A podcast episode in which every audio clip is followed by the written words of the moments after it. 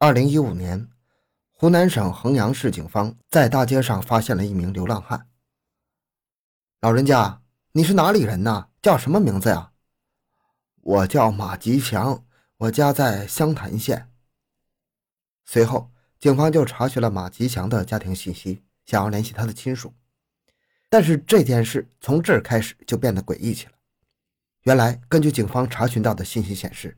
马吉祥早在三年前就死了，而根据马吉祥的家人描述，他们三年前花费了十五万为马吉祥下葬，如今他又怎么死而复生了呢？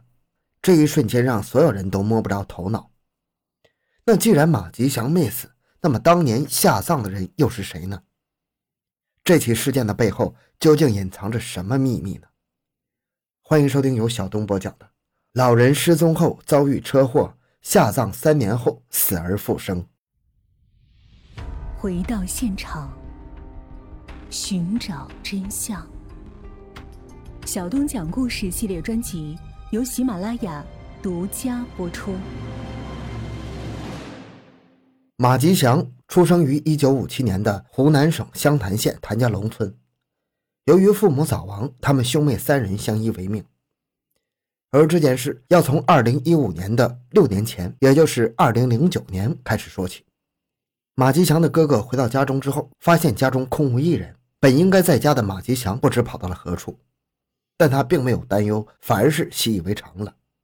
原来，马吉祥拥有一定的智力障碍，他总是会时不时的跑出去。刚开始，家人还会焦急的去寻找，到后来，他们发现，只要是到了饭点，马吉祥都会自己回来。因此，他们觉得这次马吉祥也会像往常一样在饭点后回来。可是，随着时间一点一点的过去，饭点早就已经过了，但他们仍然不见马吉祥的影子。一家人这才感觉到事情有点不太对劲儿，全家人便开始出去寻找。可是，他们将整个村子都找遍了，仍然找不到马吉祥的踪迹。这下他们才意识到了事情的严重性。随后，他们拨打了报警电话，向警察讲述了整件事情的经过，而警方也立即展开搜寻工作。但是几个月过去了，无论是警方还是他们，都没有任何关于马吉祥的消息。这个人就好像人间蒸发了一样。一时间，所有人都开始往最坏的方面想了：难道马吉祥已经遭遇不测了？可是谁又会对这么一个智力有障碍的人下此毒手呢？马吉祥的家人虽然已经做好了最坏的打算，但他们并没有放弃对马吉祥的寻找，而这一找就是三年。在他们看来，这活要见人，死要见尸啊！整个人消失了，算是怎么回事？三年间，马吉祥的家人们通过各种渠道寻找他的消息，他们希望凭借社会的力量来获取马吉祥的行踪。除此之外，他们还对县里的流浪汉异常关注。在这期间，他们找遍了县里的所有流浪汉，甚至还向流浪汉打听马吉祥的消息。但是最后的结果让人大失所望。而正当所有人都束手无策的时候，湘潭县警方却联系到了他们。今天，湘潭县发生了一起车祸，死者脸部损毁严重，而且身份不明，应该是一名流浪汉。我们猜测他有可能是马吉祥。众人得知此噩耗，如同五雷轰顶，他们怀着沉重的心情来到了湘潭县警局，并配合警方做了 DNA 检验。在警方经过对比后，发现死者的 DNA 与马吉祥的家人非常的相似。也就说明死者就是他们的亲属。众人一听，他们的亲属除了失踪三年的马吉祥，以及早已经去世多年的父母，全都在这儿呢。那这个人除了马吉祥还能是谁呢？不过，虽然马吉祥已经遭遇不测了，但这个人究竟是生是死，现在也总算有了定论。他们也终于可以不用漫无目的的去寻找了。随后，肇事者与一家人进行了交涉，双方也达成了共识。他以十五万元的赔偿款获得了马吉祥亲属的谅解，此事就告一段落了。等到一切尘埃落定，一家人就将遗体带了回去，为其风光大葬。无论是棺材还是葬礼，选用的都是最高规格。当初肇事者赔偿他们的十五万，全都用在了葬礼上，他们没留下一分钱。由此可见，马吉祥在他们心中还是非常有分量的。就这样，马吉祥被家人葬入了祖坟。而他们的生活也重新走上了正轨，日子平淡而且枯燥。但是这件事情在三年之后竟然发生了转折。二零一五年，马吉祥的哥哥再次接到警方电话：“你好，请问是马吉祥的家人吗？”“哦，对对，我是他哥哥，有什么事吗？”“哦，是这样，我们在衡阳市发现了一名流浪汉，他说他叫马吉祥。我们根据他提供的户籍信息进行了调查，发现马吉祥在三年前已经去世了，所以就想跟你们了解一下情况。”哥哥听闻此言，直接愣住了，等反应了一会儿，才进行反驳。这这不可能啊！我弟弟三年前就死了，我亲自给他下的葬。这名流浪汉把名字和户籍都说得非常清楚，应该不存在作假的可能。这样吧，咱们为了稳妥起见，你先来确认一下吧。马吉祥的哥哥也觉得对方言之有理，于是他挂了电话，立即带着妹妹前往派出所。但他对此仍然充满了疑惑，这究竟是怎么回事呢？不久之后。兄妹二人到了派出所，当两人看到那名流浪汉时，直接就惊呆了。这不就是马吉祥吗？吉祥，你这么多年去哪儿了？我跟你妹找了你三年。嗯，有个人把我给带跑了，让我干活，我现在干不动了，就把我放了。根据马吉祥的描述，在场的所有人大概明白了他的意思。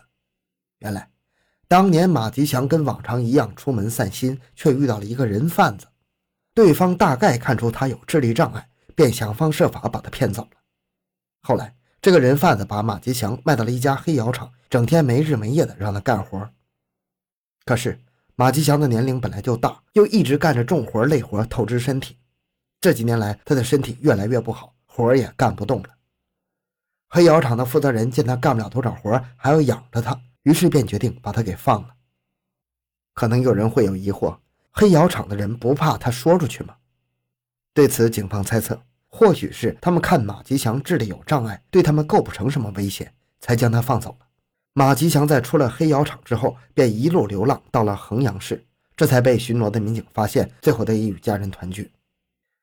如今，马吉祥失踪的事情搞清楚了，可是当年……他们花那么多钱下葬的人又是谁呢？既然他不是马吉祥，为何又和马吉祥的家人有血缘关系呢？针对这个问题，马家人找到了湘潭警方，向他们询问了详细经过。根据当时负责这起案件的警察回忆，在发生车祸之后，由于死者的面部受到了严重的创伤，早已经面目全非了，再加上他浑身上下没有一样东西能够证明他的身份。警方也只能从近年当地的失踪人口里寻找死者的身份，而马吉祥就是其中之一。当时，警方猜测这名死者很可能就是马吉祥，但也未能确定。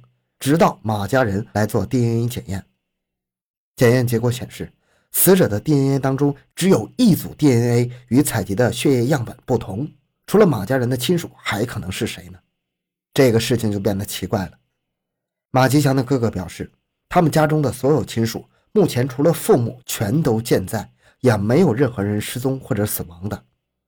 警方带着马家人一起去了当年的鉴定机构，而机构的工作人员告诉他们，单从鉴定结果上看，这个结论确实是没有错的。但是他们现在需要考虑的是，因为血液样本不是从父母身上采集的，所以这个结果不具有唯一性。只有从父母身上采集血液样本，才能够直接呈现结果。从现在的情况来看，只能说明死者的血脉与马家人相同。简单点说，就是证明死者与马家人可能在几百年前是一家，也就是有着同一个老祖宗。因此，从科学的角度来看，死者与他们就是亲属关系。可是从现实的角度来看，他们与死者没有任何关系。这个结论惊呆了所有人，不仅是马家兄妹愣住了，就连警察也是反应了好一会儿。谁能想到真相竟然会是这样呢？不得不说，这一切太巧了。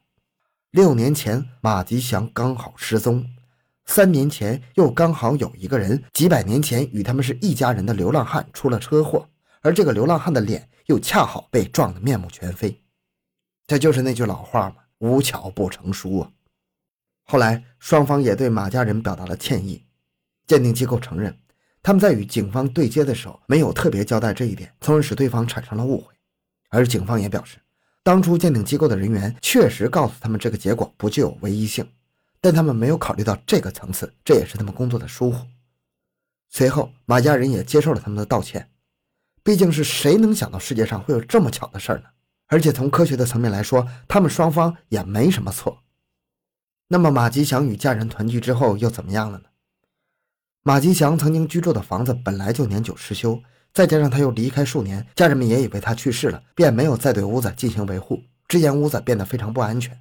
自从马吉祥回到家乡之后，这一事件很快受到了政府的关注，于是他们对马吉祥进行了救济，把他安排在了养老院当中，至少余生是衣食无忧了。好，这期内容就讲到这里。